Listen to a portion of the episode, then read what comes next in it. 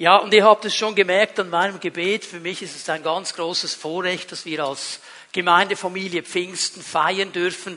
Und ich denke mir immer, was gibt es eigentlich Schöneres für einen Pfingstprediger, am Pfingsten in einer Pfingstgemeinde über Pfingsten zu predigen? Das gehört doch einfach dazu. Und darüber wollen wir uns ja Gedanken machen, auch in dieser Pfingstkonferenz. Und ich bin mir bewusst, dass nur schon das Wort Pfingsten ja sofort in uns etwas auslöst, es löst gewisse Bilder aus, es löst Assoziationen aus. Die einen denken an Kraft, die anderen denken an den Heiligen Geist, die anderen denken an das Zungenreden, wieder andere denken an die Feuerflammen, die da am Pfingsten auf die Jünger gekommen sind. So ganz, ganz viele Gedanken kommen, wenn wir am Pfingsten denken. Und dass wir an Kraft denken, ist ja richtig, denn es ist ja auch das Thema dieser Pfingstkonferenz, Kraft. Und darüber wollen wir nachdenken. Und diese Kraft, ist ja eigentlich das Zentrum der Verheißung, die Jesus seinen Jüngern gegeben hat. Wir werden dann die Stelle lesen, du kannst schon mal aufschlagen, Apostelgeschichte 1, Vers 8, die werden wir dann nachher noch lesen. Da spricht er von dieser Verheißung der Kraft. Nun müssen wir aber eines tun, und das ist mir ganz wichtig, diese Kraft nämlich, wir müssen sie definieren. Denn bei Kraft ist es ja auch so dass wir sofort verschiedenste Ideen und Gedanken haben. Und irgendwo jeder so das Gefühl hat, ja, okay, das ist Kraft. Aber was meint eigentlich Jesus, wenn er von dieser Kraft spricht? Um was geht es in dieser Kraft? Mal ganz klar machen, die Kraft, über die wir sprechen in den nächsten beiden Tagen, in diesen drei Gottesdiensten, ist nicht natürliche Kraft. Es ist nicht unsere natürliche Kraft. Bei der natürlichen Kraft ist es ja eine Sache, die verändert sich durch das Leben eines Menschen hindurch. Mit zunehmendem Alter nimmt die Kraft, die natürliche Kraft ab. Gewisse Dinge werden anstrengender. Davon spricht Jesus nicht. Er spricht nicht von einer natürlichen Kraft. Die Kraft, von der er spricht, ist die Kraft des Heiligen Geistes. Und jetzt lass uns mal hineinlesen, Apostelgeschichte 1, Vers 8. Ich lese das aus der Menge Übersetzung vor. Ihr werdet jedoch Kraft empfangen. Ihr werdet jedoch Kraft empfangen, sagt Jesus. Ich möchte eine Sache gleich mal hier erwähnen. Ist dir aufgefallen, wie er diesen Vers beginnt? Ihr. Ihr. Ihr zusammen. Ich stelle fest in unserer Gesellschaft heute, wir haben die Kraft des Heiligen Geistes extrem individualisiert. Die Beziehung zum Heiligen Geist wurde extrem individualisiert.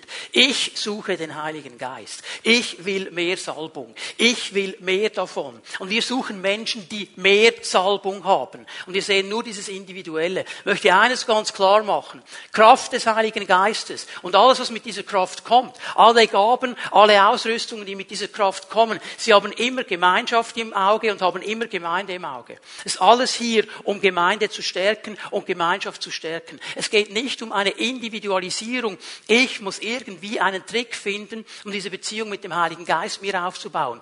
Natürlich ist es wichtig, dass ich mein Herz öffne. Aber wir dürfen hier nicht aus den Augen verlieren, dass Jesus zu einer Gruppe von Jüngern spricht. Und er spricht zu einer Gemeinde heute Abend. Und es geht nicht um die Freaks, die sowieso schon innerlich auf den Heiligen Geist geeicht sind und nur darauf warten. Er spricht zu jedem Einzelnen von uns. Ihr aber Jetzt rede ich mal zu deinem Nachbarn und sage ihm, das meint dich.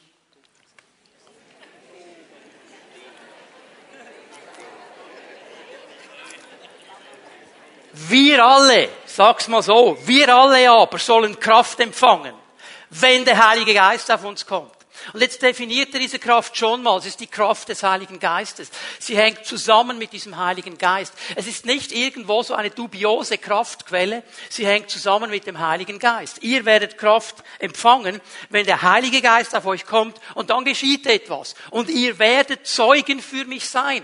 In Jerusalem, in ganz Judäa, in Samaria und bis an die Enden der Erde. Dieses Kommen der Kraft dieses Kommen des Heiligen Geistes muss immer eine Auswirkung haben. Er ist nicht da, um mich persönlich irgendwie zu erfüllen und mir persönlich Kraft zu geben. Das auch. Aber sein großes Ziel ist, dass er uns fähig macht, dass er uns ausrüstet, Zeugen zu sein für den Herrn Jesus in dieser Welt. Das ist das primäre Ziel dieser Kraft. Und darüber wollen wir nachdenken, auch in diesen Tagen. Ich fasse noch einmal zusammen. Diese verheißene Kraft ist die Kraft des Heiligen Geistes. Es ist Kraft, die mit ihm kommt. Und diese Kraft, dieses Wort Dynamis, das Jesus gebraucht, hat eine klare Bedeutung, wenn wir es vom Griechischen übertragen und übersetzen. Es ist eine Befähigung. Sie befähigt uns, Dinge zu tun, die wir aus dem Natürlichen nicht tun könnten. Das ist Befähigung.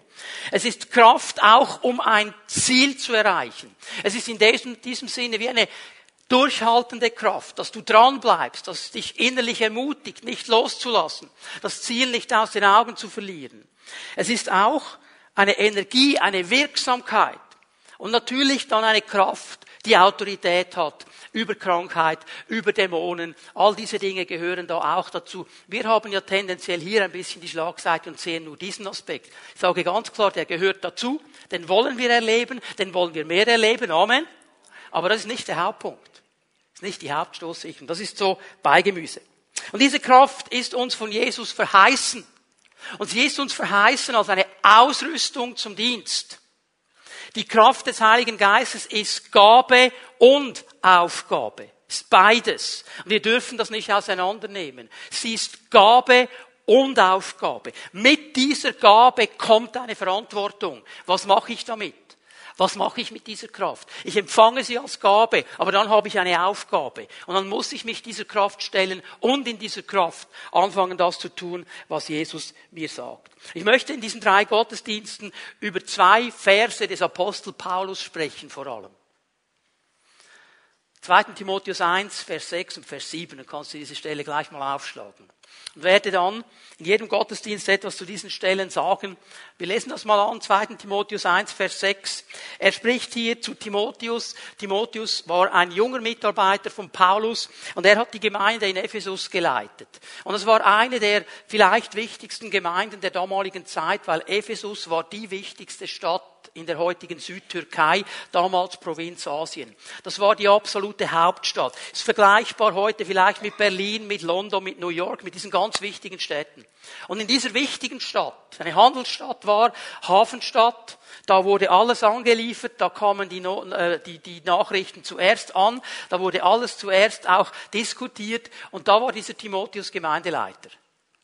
Und jetzt sagt er ihm Folgendes. Ich erinnere dich, an die Gabe, die Gott dir in seiner Gnade geschenkt hat, als ich dir die Hände auflegte. Lass sie zur vollen Entfaltung kommen.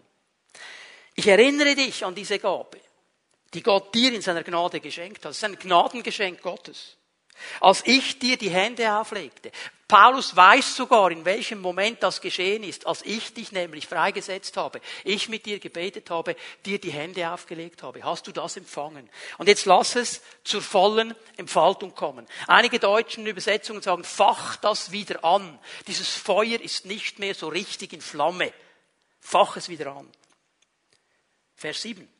Denn Gott hat uns nicht einen Geist der Ängstlichkeit gegeben, sondern einen Geist der Kraft, der Liebe und der Besonnenheit. Über diesen Vers werden wir morgen dann im Gottesdienst nachdenken. Ich möchte heute ein bisschen fokussieren auf diesen Vers 6 und möchte mal einen Punkt mal zuerst machen, der ganz wichtig ist. Die Kraft Gottes ist eine Gabe. Hast du das gesehen im Vers 6? Ist eine Gabe. ist ein Gnadengeschenk von Gott. Und jetzt muss Paulus diesen Timotheus an diese Gabe erinnern. Der hat das vergessen. Das geht uns ja auch so, nicht? Wir bekommen Geschenke und so ein paar Wochen später haben wir dann vielleicht vergessen, dass wir das auch nochmal bekommen haben. So ging es Timotheus. Er hat diese Gabe vergessen. Der hat nicht mehr daran gedacht. Und jetzt sagt ihm Paulus mal Folgendes. Hey, vergiss diese Kraft Gottes nicht. Sie ist eine Gabe von Gott. Und hier wird das Wort Charisma gebraucht, eine Gnadengabe. Es ist eine Gabe, Timotheus, die hast du nicht verdient. Da du gar nichts dazu beigetragen. Das ist ein reines Gnadengeschenk Gottes. Gott hat entschieden, dir das zu geben, nicht weil du es verdient hättest, aber weil er weiß, du brauchst das auch für deinen Dienst. Das ist eine Gnadengabe. Wir dürfen uns nie etwas auf einbilden auf die Kraft des Heiligen Geistes. Die Kraft des Heiligen Geistes ist und bleibt immer eine Gabe der Gnade. Und wir können die nicht bestimmen und wir können sie nicht kontrollieren. Sie ist Gabe der Gnade von Gott. Aber wir dürfen sie empfangen und dann dürfen wir sie nicht vergessen. Er muss ihn daran erinnern, vergiss es nicht. Er muss ihm dann weiter sagen, vergiss nicht, du hast Kraft Gottes bekommen. Denn diese Gabe ist eine Kraft. Offensichtlich hat Timotheus das vergessen. Was geschieht, wenn wir das vergessen? Wir packen die Dinge in eigener Kraft an. Wir bauen nicht mehr auf die Kraft, die uns eigentlich gegeben ist. Wir versuchen es aus der eigenen Kraft. Darum muss er ihn daran erinnern, weil er weiß, das schafft der Timotheus eine gewisse Zeit. Meine, der war noch jung. Der hat noch Pep gehabt, aber irgendwann geht's dann nicht mehr. Und er muss ihn daran erinnern. Vergiss es nicht. Timotheus ist Kraft Gottes. Und vergiss eines nicht, mein lieber Timotheus. Halte diese Kraft Gottes am Leben. Fache sie wieder an. Gib dich nicht zufrieden. Bleibe dran. Es ist zwar eine Gabe, es ist ein Gnadengeschenk, aber du musst schauen, dass sie sich entfaltet in deinem Leben. Du musst ihr Raum geben. Du musst sie zur Entfaltung bringen. Und Leute, diese Aufgabe, die hat nicht einfach nur Timotheus, die haben wir alle auch, weil wir haben auch Kraft empfangen. Wir haben auch eine Gabe Gottes empfangen. Und unsere Aufgabe ist genauso wie Timotheus, es ist das nicht zu vergessen und es zu entfalten. Jetzt haben wir sehr viel von Kraft gesprochen. Und Kraft ist so fast undefinierbar. Was ist Kraft? Leute sagen, du kannst einen Kraftriegel essen oder was auch immer. Aber ich möchte euch jetzt einen ganz, ganz wichtigen Punkt hier weitergeben. Den musst du mitnehmen. Wenn du nichts anderes mitnimmst von dieser Pfingstkonferenz, den musst du mitnehmen. Und ich versuche jetzt ein ähm, Pfingstwunder zu kreieren, indem ich versuche Pneumatologie, das wären drei Tage BBS, in zehn Minuten zu packen. Okay, mal schauen, ob das geht. Also, diese Kraft Gottes ist eben nicht einfach eine undefinierbare Kraft, sondern die Bibel macht eines klar, diese Kraft Gottes ist eine Person. Der Heilige Geist ist eine Person. Und es ist elementar wichtig, dass wir das verstehen. Denn es gibt so viel falsche Bilder und Überzeugungen in Bezug auf den Heiligen Geist. Er ist irgendwie Kraft. Er ist irgendwie ein Energiefeld. Eine Wolke, in die ich mich eintappen kann und dann empfange ich irgendetwas. Und es ist ja schwierig, nicht? Geist ist ja für uns ein schwieriges Wort. Wer möchte einem Geist begegnen? Geist ist eigentlich negativ, oder? Geist ist irgendwie uh, uh, spooky und so. Und es macht es schwierig für uns, weil wir können es nicht sehen, wir wollen es aber auch nicht sehen, so wie wir gepolt sind. Und jetzt kommt die Bibel und sagt, aber dieser Heilige Geist ist eine Person. Ich gebe euch mal eine interessante Aussage. 2. Korinther 13, 13. Ich schließe den Gottesdienst noch nicht ab. Okay, das hört man in der Regel am Ende eines Gottesdienstes. Ich schließe ihn nicht ab. Ich möchte euch etwas Wichtiges zeigen. Die Gnade des Herrn Jesus Christus, die Liebe Gottes und die Gemeinschaft des Heiligen Geistes sei mit euch allen. Gnade des Herrn, Liebe Gottes, Gemeinschaft des Heiligen Geistes. Und jetzt scheint es mir, dass Paulus so eine Zuteilung macht. Er nimmt diese drei Personen der Dreieinigkeit und er teilt jeder Person etwas ganz Bestimmtes zu. Die Gnade, die teilt er Jesus Christus zu. Die Liebe, die teilt er dem Vater zu. Und die Gemeinschaft, die teilt er dem Heiligen Geist zu. Der Heilige Geist ist ein Gemeinschaftsgeist. Er will immer Gemeinschaft schenken. Und jetzt ist es ganz schwierig, mit einer Wolke oder mit einem Energiefeld Gemeinschaft zu haben. Das ist schwierig. Du kannst eigentlich Gemeinschaft nur mit einer Person haben. Sonst geht es nicht. Sogar mit einem Tier ist es nicht möglich, Gemeinschaft zu haben. Sagst du, ja, aber mein lieber Hund oder mein Büsi. Ja, ja, die kommen schon, weil der, Tiere können eines, oder? Die wissen ganz genau, beiß nie die Hand, die dich füttert. Und ich bin mir nicht so sicher, ob er wirklich aus tiefen Liebesgefühlen zu dir dann immer wieder kommt. Der hat wahrscheinlich einfach Hunger. Und es ist nicht einfach die Gemeinschaft, wie du sie mit einem Menschen erleben kannst, okay? Also Gemeinschaft erleben wir mit Personen. Und der Heilige Geist ist eine Person. Immer und immer wieder betont die Bibel diese wichtige Wahrheit. Ich muss das hier wirklich zusammenfassen und ganz schnell machen. Aber es gibt x Bibelstellen, die immer wieder diese eine Sache betonen. Der Heilige Geist ist eine Person. Und wisst ihr, was mich beschäftigt? Viele sagen, ja, wissen wir, haben wir gehört, abgehakt, alles klar, alles easy. Wir wissen es und wir halten uns nicht daran. Er ist eine Person. Und wisst ihr, was wir machen, ist folgendes. Ich gebe euch mal ein Beispiel. Hallo Susan, schön, dass du da bist. Matthias, cooler Lobpreis. Annemarie, Daniela, hallo. Hey, Silas, hallo. Christa, schön, dass du da bist. Silvia, guten Abend. Nikolas, Benny, so. Und ihr habt schon gemerkt, um was es mir jetzt geht. Wie geht es dem Markus? Wenn ich jetzt die Zeit hätte, euch alle zu begrüßen, aber ihn nicht. Was denkt er wohl? Wieso begrüßt er alle anderen? Und er begrüßt mich nicht. Und er hätte keine guten Gefühle. Und ich bin mir ganz sicher, mindestens eine Person hier drin, die würde sagen, der Pastor ist sowas von daneben, dass er den nicht begrüßt. Okay? So. Wisst ihr was? Genau das machen wir mit dem Heiligen Geist. Tag für Tag für Tag für Tag. Er ist eine Person. Wir begrüßen alle anderen. Ihn lassen wir stehen. Denk mal darüber nach. Denk mal darüber nach. Er ist die Kraft Gottes. Er ist uns verheißen von Gott. Wir begrüßen alle anderen. Ihn lassen wir einfach stehen. Vor vielen Jahren, bald schon 30 Jahre, kam ein Buch und das hat mich bewegt. Guten Morgen, Heiliger Geist. Vielleicht kennen es einige von euch. Und man kann über dieses Buch denken, was man will. Und sicher ist nicht alles einfach sakrosankt, was da drin steht. Aber mir hat es geholfen, zu verstehen, der Heilige Geist ist eine Person. Und es ist gar nicht so schlecht, aufzustehen und am Morgen zu sagen, guten Morgen, Heiliger Geist. Schön bist du da. Schön, dass du meine Kraft bist. Schön, dass ich mit dir durch diesen Tag gehen kann. Wir begrüßen alle. Ihn vergessen wir. Und ich möchte, dass wir lernen zu verstehen, er ist eine Person. Und dass wir diese Beziehung, diese Gemeinschaft mit ihm aufbauen. Und viele sagen mir, ja, ja, ja, aber ich habe ihn noch nie gesehen. Habe ihn noch nie gesehen. Jetzt bitte hör mir gut zu. Arme und Beine sind der Beweis von Leiblichkeit, aber nicht von Persönlichkeit. Wenn du Arme und Beine siehst, siehst du einen Leib. Du siehst noch nicht die Persönlichkeit. Die Person, die neben dir sitzt heute Abend, wahrscheinlich kennst du sie, vielleicht kennst du sie nicht. Wenn du sie nicht kennst, kannst du sie dir anschauen und du siehst ihren Leib, aber du siehst noch gar nichts von ihrer Persönlichkeit. Was sie als Person ist, wirst du erst dann sehen, wenn du Zeit mit ihr verbringst, wenn du mit ihr sprichst. Also hör bitte auf zu sagen, ich sehe nicht, das wäre ein Zeichen von Leiblichkeit. Die Bibel sagt nicht, er ist leiblich. Die Bibel sagt, er ist eine Person. Er hat eine Persönlichkeit. Ich möchte euch das anhand von einigen Bibelstellen zeigen. Römer 15, Vers 30. Eine Person kann lieben.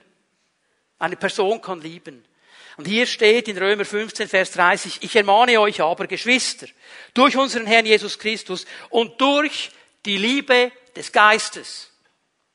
Durch die Liebe des Geistes. Und hier geschieht eine ganz klare Zuschreibung. Als Paulus sagt, diese Liebe, diese Agape gehört zum Heiligen Geist. Sie ist Liebe des Geistes. Er hat Liebe, er kann lieben, weil er eine Person ist. Darum kann Paulus auch in Kapitel 5 sagen, die Liebe Gottes ist ausgegossen in unsere Herzen durch den Heiligen Geist, weil er da drin wohnt und weil er Liebe ist. Der Heilige Geist ist eine Person, er hat Liebe und er kann lieben.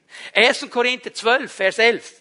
Aber all das bewirkt ein und derselbe Geist, der einem jeden eigens austeilt, wie er will. Der Heilige Geist ist eine Person, weil er einen Willen hat.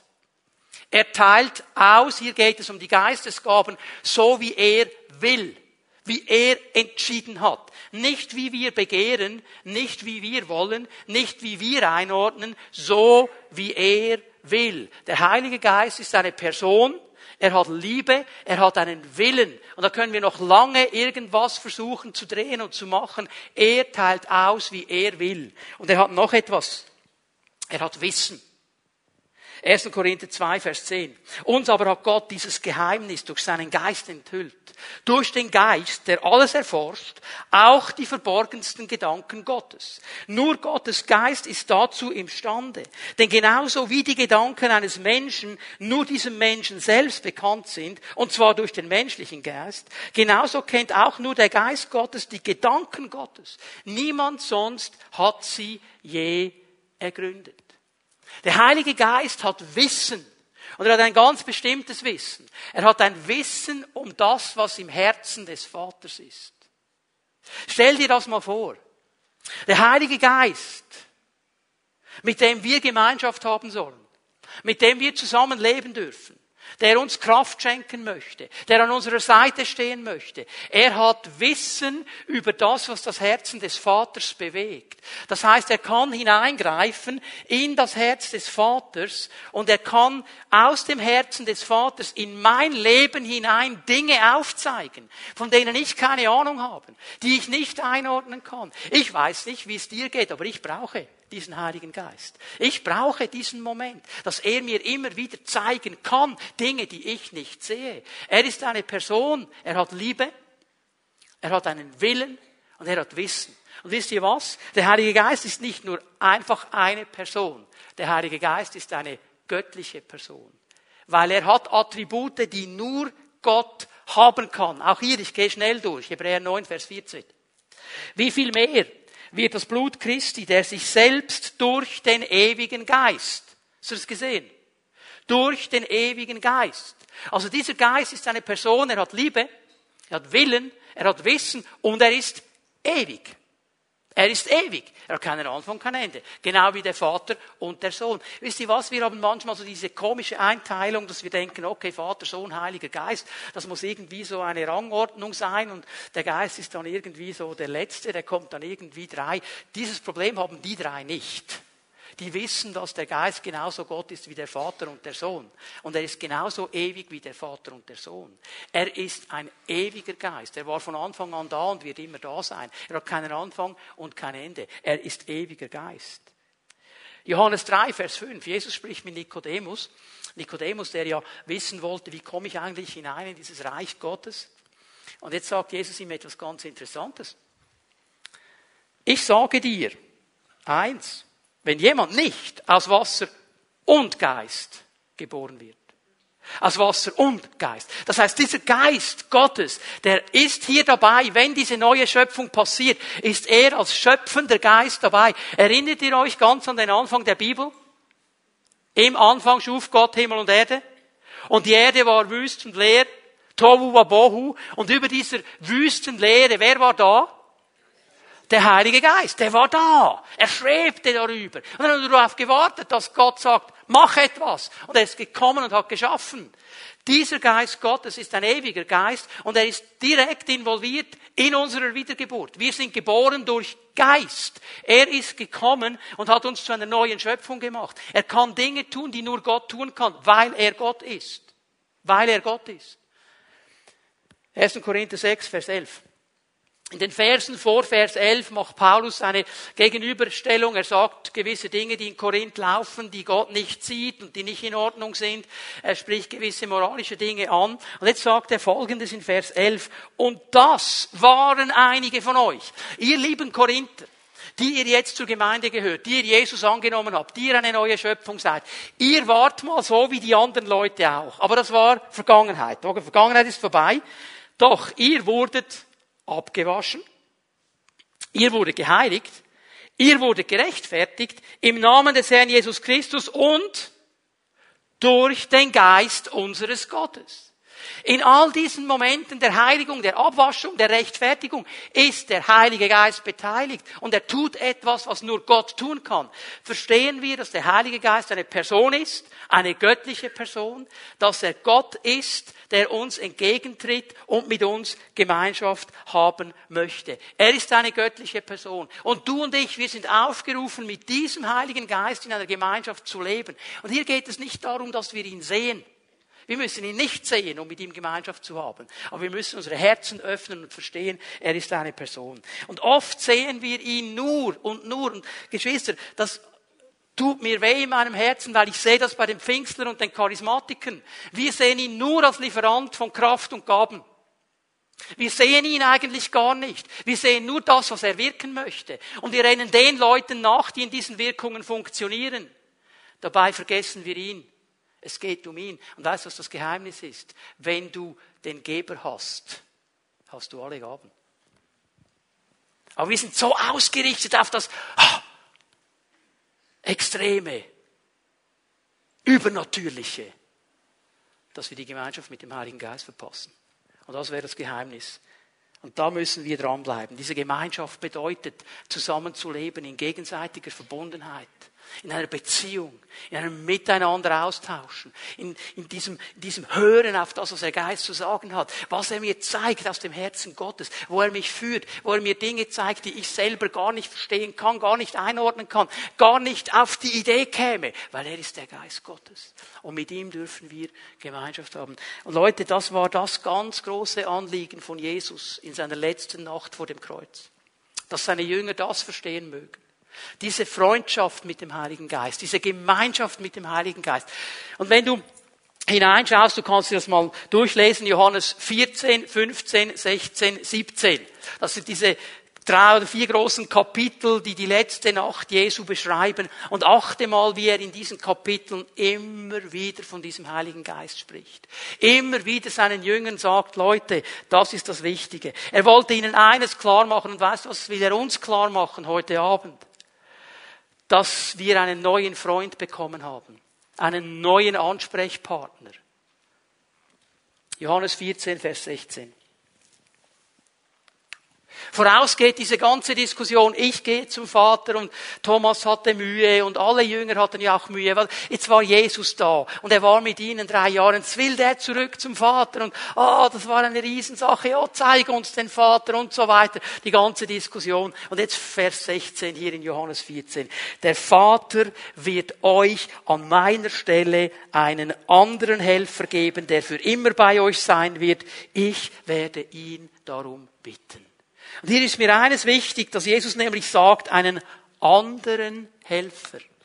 Einen anderen Helfer. Und im Griechischen gibt es zwei Worte für anders. Es gibt nicht nur eines wie bei uns. Anders ist bei uns einfach anders. Im Griechischen gibt es zwei Worte. Und die haben eine verschiedene Bedeutung. Es gibt das Wort heteros. Heteros ist etwas von einer ganz anderen Art von einer unterschiedlichen Art. Wenn wir von einer Ehe sprechen, zwischen Mann und Frau, dann ist es eine heterosexuelle Beziehung. Zwei völlig unterschiedliche Geschlechter gekommen zusammen, okay? Also völlig anders. Aber jetzt ist es interessant, dass Jesus hier nicht von einem Heteros spricht, sondern er braucht das andere griechische Wort Alos. Alos. Und Alos bedeutet etwas von der absolut gleichen Art, vom gleichen Charakter, eigentlich ein Duplikat von dem, was ihr schon kennt, aber in einer anderen Form.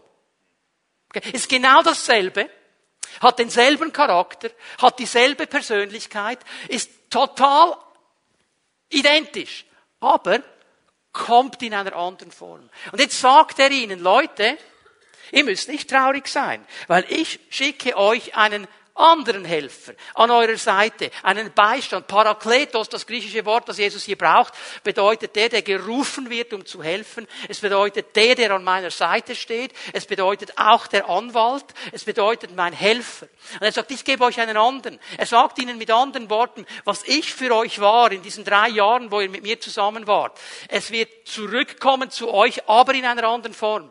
Weil dieser andere Helfer, dieser andere Parakletos, er wird genau dasselbe sagen, das ich gesagt habe. Er wird genau dasselbe tun, das ich getan habe. Er wird genau so sein, wie ich bin, einfach in einer anderen Form. Er kommt nicht in derselben Form. Die Jünger konnten Jesus sehen.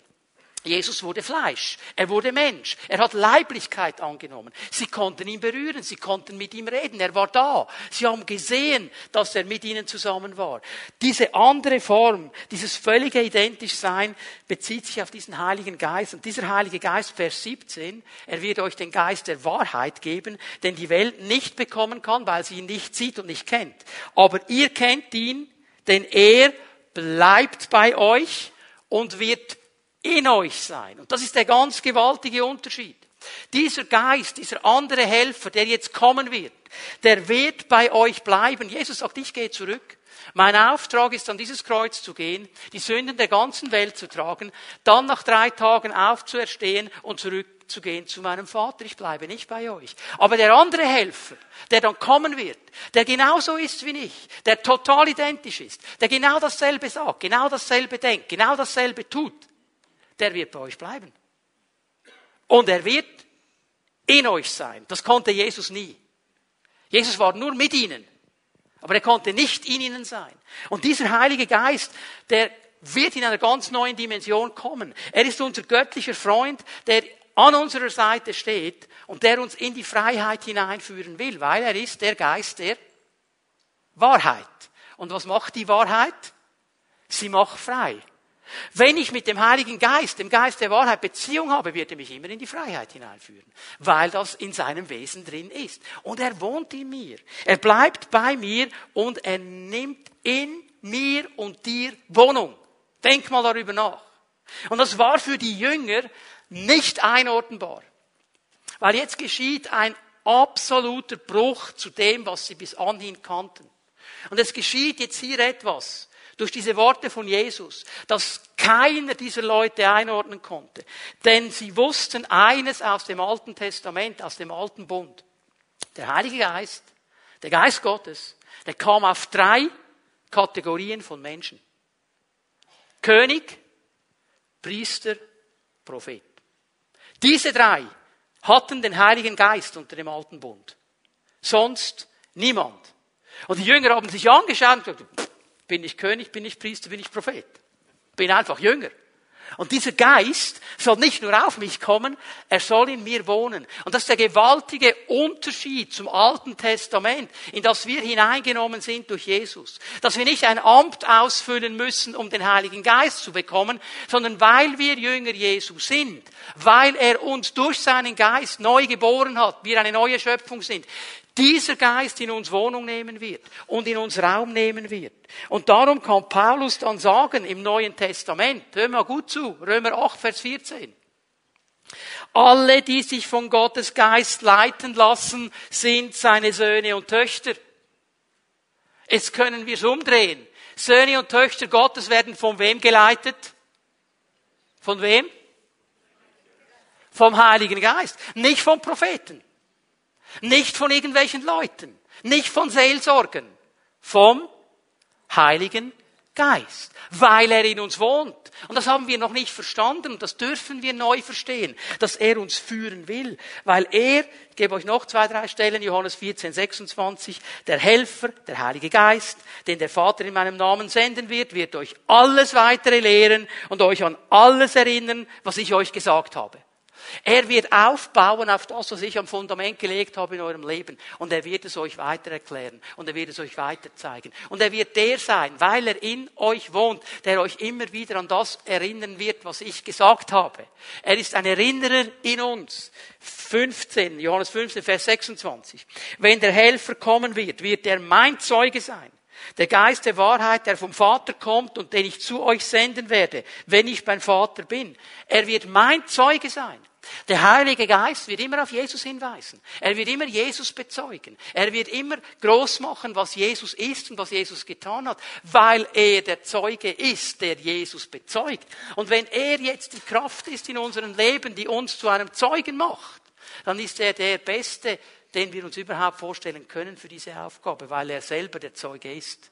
Okay? Und er hilft uns, Zeugen Jesu zu sein. Ab Johannes 16, Vers 7. Doch glaubt mir, es ist gut für euch, dass ich weggehe. Ja, warum muss er das den Jüngern sagen? Übrigens im Griechischen steht hier, die neue Genfer sagt, doch glaubt mir. Im, im, Im Griechischen steht Amen, Amen. Wahrlich, wahrlich. Im Fall Jungs, was ich euch jetzt sage, stimmt. Das war wirklich wahr. Es ist gut für euch, dass ich weggehe. Ja, wir alle würden sagen, ja, können wir nicht einordnen. Das Beste wäre doch, Jesus wäre da. Aber er sagt, warum ist es gut? Denn wenn ich nicht von euch wegginge, käme der Helfer nicht zu euch. Wenn ich aber gehe, werde ich ihn zu euch senden. Und noch einmal, im Gegensatz zu Jesus, wohnt er in uns. Jetzt stell dir mal vor, er wohnt in dir. Wenn du heute nach Hause gehst, wer kommt mit? Ja, der wohnt ja da in dir. Der kann ich sagen, ich bleib hier. Vielleicht denkt er schon, also hier wäre schöner als bei dem zu. Okay, lassen wir das. Aber er, er wohnt ja da drin. Er, der, der kommt mit. Was passiert jetzt? Er ist, darf ich es mal so sagen, er ist Jesus in einer anderen Form. Er sagt genau dasselbe wie Jesus, er tut genau dasselbe wie Jesus, hat dieselbe Kraft wie Jesus. Jesus konnte nur an einer Stelle sein. Er konnte nicht an verschiedenen Orten sein, weil er war gebunden an einen Leib. Okay? Der Heilige Geist, der kommt nach Hause. Also wenn wir hier den Gottesdienst abschließen, dann geht der nach Könitz, nach Oberwangen, nach Jegensdorf, nach Zollikofen, nach Bern, wo ihr alle herkommt, nach Bargen und so weiter. Der kommt überall mit. Und überall, wo er ist, ist der Kraft Gottes. Verstehen wir, wieso Jesus sagt, es ist gut, dass ich zum Vater gehe, dass ich diesen Geist ausgießen kann und der in euch Raum nimmt. Aber mit diesem Geist, das ist mein letzter Punkt für heute Abend, diese Freundschaft, diese Beziehung mit dem Heiligen Geist, ich muss sie pflegen. Ich muss sie pflegen. Das war ja das Problem. Wir gehen nochmal zurück zu dieser Stelle 2. Timotheus 1, Vers 8. Das war das Problem von Timotheus. Dass er diese Beziehung nicht mehr gepflegt hat. Dass jetzt Paulus ihm sagen muss, hey, hallo, hallo, hier kannst du noch etwas entfalten. Du hast das vergessen. Du hast das vergessen. Du hast diese Gabe bekommen und du hast mal gestartet da drin. Aber du hast es vergessen. Und ich weiß, es sind Leute hier, wenn du zurückschaust auf deine christliche Karriere, auf deine Zeit in der Nachfolge Jesu, dann gab es Zeiten, wo du den Heiligen Geist in einer viel tieferen, viel stärkeren, viel massiveren Form erlebt hast als heute. Und vielleicht sagst du, ja, da war ich noch jung, heute bin ich abgeklärt. Hör mal, das hat gar nichts damit zu tun. Es hat damit zu tun, dass wir manchmal Zügel loslassen und nicht mehr weiter entfalten und nicht mehr weiter pflegen. Es ist genauso wie eine Ehebeziehung. Wenn ich die nicht pflege, wird sie irgendwann absterben sterben, kann ich nicht sagen, ja, bin jetzt älter geworden, jetzt sieht es halt anders aus, oder? Und ich glaube, dass der Herr uns ruft heute Abend, das wieder zur Entfaltung zu bringen, das wieder anzufachen. Der Geist Gottes wohnt in uns und er ist in mir, aber ich muss diese Freundschaft, diese Beziehung zu ihm pflegen. Ich muss sie pflegen. Sag mal das erlebt, du hast einen Freund wieder getroffen nach vielen Jahren, da war vielleicht ein Schulkollege, du hast ihn schon lange nicht mehr gesehen, aber in der Schule wart ihr so miteinander. Ihr wart die beiden Kumpels und jeder Lehrer hat euch gefürchtet, wenn ihr zusammenkamt. Das war so eng. Und irgendwie habt ihr euch verloren. Und jetzt trefft ihr euch nach 25 Jahren wieder, okay? Habt ihr das auch schon mal erlebt? Sonst noch jemand? Bin ich der Einzige? Ja, doch, wunderbar. Bin ich froh. Aber war es bei euch auch so? Ich konnte nicht einfach da fortsetzen, wo ich vor 25 Jahren aufgehört habe. Er war immer noch mein Freund, aber wir haben uns auseinandergelebt. Wir mussten zuerst die 25 Jahre aufholen. Der Heilige Geist ist ein Freund. Er wohnt in dir. Aber vielleicht hast du verpasst, diese Beziehung zu pflegen. Und jetzt musst du wieder Zeit aufholen. Jetzt musst du es wieder neu entfachen. Jetzt muss es wieder neu zu einer Entfaltung kommen. Dazu ruft uns der Geist Gottes heute Abend. Da möchte er uns dabei helfen. Ich sehe an Jesus eines. Er pflegte diese Beziehung mit dem Heiligen Geist. Und er pflegte sie nicht nur einmal. Er lebte konstant da drin. Ich gebe euch mal einen Abriss. Lukas 4. Kannst du das aufschreiben? Ich werde die Stellen nicht lesen. Lukas 4. Da lesen wir am Anfang des Kapitels, dass er voll des Geistes war. Bei seiner Taufe kam der Heilige Geist in Form einer Taube auf ihn. Er war voll des Geistes. Und dann lesen wir, wie er vom Geist Gottes geführt worden ist in die Wüste. Und da diese Versuchung kam. Also er war voll des Geistes, er war geführt vom Geist. Und dann lesen wir in Vers 14, immer Lukas 4, dass er vom in der Kraft des Geistes wieder zurückkam. Also voll des Geistes, geführt vom Geist, Kraft des Geistes. Und dann lesen wir in Vers 18 dieses Statement, diese Aussage, der Geist des Herrn ist auf mir, weil er mich gesalbt hat. Ich bin gesalbt. Okay? Jesus lebt in dieser Beziehung. Und dann im nächsten Kapitel, Lukas 5, Vers 17, schau mal, was hier steht. Es ist wichtig, dass wir das verstehen. Weil wir haben manchmal diese Idee von Jesus, dass der das einfach irgendwie so ähm, kontrollieren konnte, wie er wollte. Konnte er auch nicht. Das ist mehr so der Jedi-Master für die Star Wars-Fans, oder? Jesus war kein Jedi-Meister. Jesus war Fleisch geworden. Und der Geist Gottes war auf ihm. Schau mal, was hier steht. Es geschah an einem der Tage, dass er lehrte. Und es saßen da Pharisäer und Gesetzeslehrer, die aus jedem Dorf von Galiläa und Judäa aus Jerusalem gekommen waren. Und des Herrn Kraft war da, um sie zu heilen. Des Herrn Kraft war da, um sie zu heilen. Und weil Jesus das wusste, wurde diese Kraft auch freigesetzt. Aber Jesus war genauso abhängig von dieser Beziehung mit dem Heiligen Geist. Zu hören, sich leiten zu lassen, sich führen zu lassen. Warum? Weil er uns ein Vorbild gegeben hat. Weil er uns erklären wollte, was es heißt, diese Freundschaft mit dem Heiligen Geist zu pflegen. Und sein ganzes Leben, sein ganzer Dienst war mit dieser konstanten Beziehung dieser Offenheit für das Wirken des Geistes erfüllt.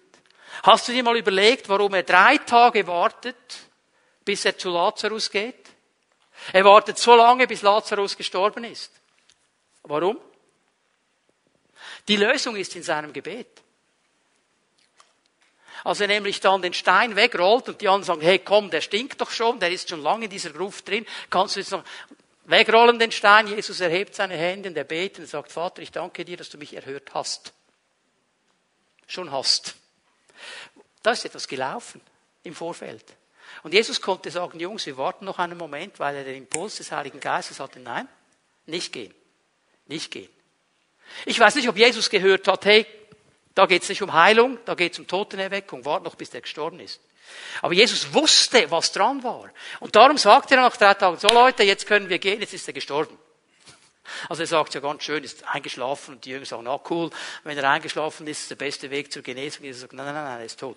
Jetzt gehen wir, wecken wir ihn auf, okay? Also Jesus wusste das. Jesus hat in dieser Abhängigkeit des Geistes Gottes gelebt. Und das dürfen wir lernen. Da dürfen wir lernen von ihm. Jetzt möchte ich euch hineinnehmen an das Ende der Pfingstpredigt die Petrus gehalten hat, weil in diesem Ende der Pfingstpredigt sehe ich ein paar wichtige Hinweise, wie wir lernen können, diese Beziehung mit dem Heiligen Geist aufzubauen, neu anzufachen. Jesus, Petrus hat hier gepredigt und die Leute fragen ihn dann am Ende seiner Predigt, ja und jetzt, was sollen wir tun? Was sollen wir jetzt machen? Jetzt gibt er ihnen eine klare Antwort. Vers 38, Apostelgeschichte 2. Tut Buße und lasst euch ein jeder auf den Namen Jesu Christi zur Vergebung eurer Sünden taufen. Dann werdet ihr die Gabe des Heiligen Geistes empfangen. Die Gabe des Heiligen Geistes. Denn euch gilt die Verheißung, die Verheißung der Gabe des Heiligen Geistes. Und euren Kindern und alle, die noch ferne stehen, so viele ihre der Herr, unser Gott, berufen wird. Hier sehen wir, wie Petrus eigentlich uns einige Schritte aufzeigt. Und das aller, allererste, wenn wir in diese Beziehung hineinstehen wollen, vielleicht bist du hier heute Abend und sagst, ich habe noch nie so eine, einen Moment gehabt mit diesem Heiligen Geist. Ich kenne das gar nicht. Das ist der Schritt, den du tun kannst heute Abend. Aber wenn du hier bist und sagst, boah, da ist wirklich etwas eingeschlafen, das will ich wieder neu entflammen, das ist der Schritt, den du tun kannst. Der erste Schritt ist Buße zu tun. Ja, jetzt Moment, bevor du denkst, was, was, was. Buße ist ja auch so eine Sache. Buße bedeutet umdenken. Meta, Neuja bedeutet umdenken. Es bedeutet neu zu denken. Also denk nicht sofort, jetzt muss ich irgendwelche Sünden bekennen. Ich weiß gar nicht, was ich bekennen soll. Das ist eine Seite davon. Aber Metanoia, Buße tun, bedeutet neu zu denken, umzudenken. Was bedeutet das im Zusammenhang mit dem Heiligen Geist? Wieder neu zu wissen, was hat Gott gesagt, was hat Gott verheißen, was möchte der Heilige Geist tun, wie kann er mir zur Seite stehen als mein Helfer, der er ja ist und von Gott gesandt ist dazu. Und weißt du was? Da muss ich neu umgehen mit meiner Schwäche. Weil viele müssen mal dahin kommen zu sagen, ich kann es nicht selber. Und dann musst du Ja sagen zu deiner Schwäche und dann den Heiligen Geist einladen, musst du neu denken. Bei anderen ist es vielleicht der Stolz, ja, das schaffe ich schon. Das schaffe ich schon. Packe ich an. Nein, du brauchst den Heiligen Geist, mein Lieber. Und meine Liebe, du brauchst den Heiligen Geist. Umdenken. Sagen, jawohl, ich brauche dich. Individualismus. Ja, aber dann muss er das dann schon so machen, wie ich will. Also mindestens eine Taube wie bei Jesus. Okay, Krähe ist auch in Ordnung, aber mindestens sowas muss kommen. Hallo, hallo, bitteschön. Er ist der Bestimmende, nicht du und ich. Und vielleicht musst du mal diese Angst auf die Seite legen, dass wenn du dich dem Heiligen Geist öffnest, dass er dann irgendwas mit dir macht, das du absolut nicht möchtest und dich aussehen lässt wie irgendwas. Vergiss es. Der Heilige Geist stellt niemandem bloß. Aber er hat ein Anliegen. Er möchte uns begegnen. Er möchte uns helfen, dass wir diese Kraft entfalten können. Das Zweite, was ich da drin sehe, ist ein Leben in der Heiligung. Ja, warum, warum hat Jesus so ein klares Zeugnis vom Vater bekommen? Das ist mein geliebter Sohn. Warum ist der Heilige Geist so auf ihn gekommen? Warum? Weil Jesus sein Leben in der Heiligung gelebt hat. Weil er den Werten Gottes verpflichtet war, weil er zu Johannes gesagt hat, ich will alles erfüllen, was der Vater gesagt hat. Der Heilige Geist sucht sich Gefäße, die alles daran setzen, in diesen Werten Gottes drin zu leben. Das heißt nicht, dass wir fehlerlos sein müssen, bevor er kommt. Aber es beginnt mit einer Entscheidung meines Herzens, dass ich sage, Herr, was immer an mir liegt, Ungehorsam möchte ich in meinem Leben nicht haben, Sünde möchte ich nicht haben, irgendwelche Verfehlungen, ich will sie nicht dulden in meinem Leben. Das heißt nie, dass ich nie sündigen werde, das heißt nie, dass ich nicht ungehorsam bin ab und zu, dass ich mich mal verfehle. Aber es ist meine Grundsatzentscheidung, Herr, das will ich nicht, das toleriere ich nicht in meinem Leben. Darauf wartet der Heilige Geist. Und dann kommt er noch so gerne in unsere Leben hinein. Wenn wir eine Beziehung mit dem Heiligen Geist Geist leben wollen, achten wir darauf, dass wir in der Heiligung leben. Und das Dritte, was ich hier noch sehe, für was ich plädieren möchte heute Abend, dass wir lernen, eine Offenheit zu entwickeln für die Impulse des Heiligen Geistes.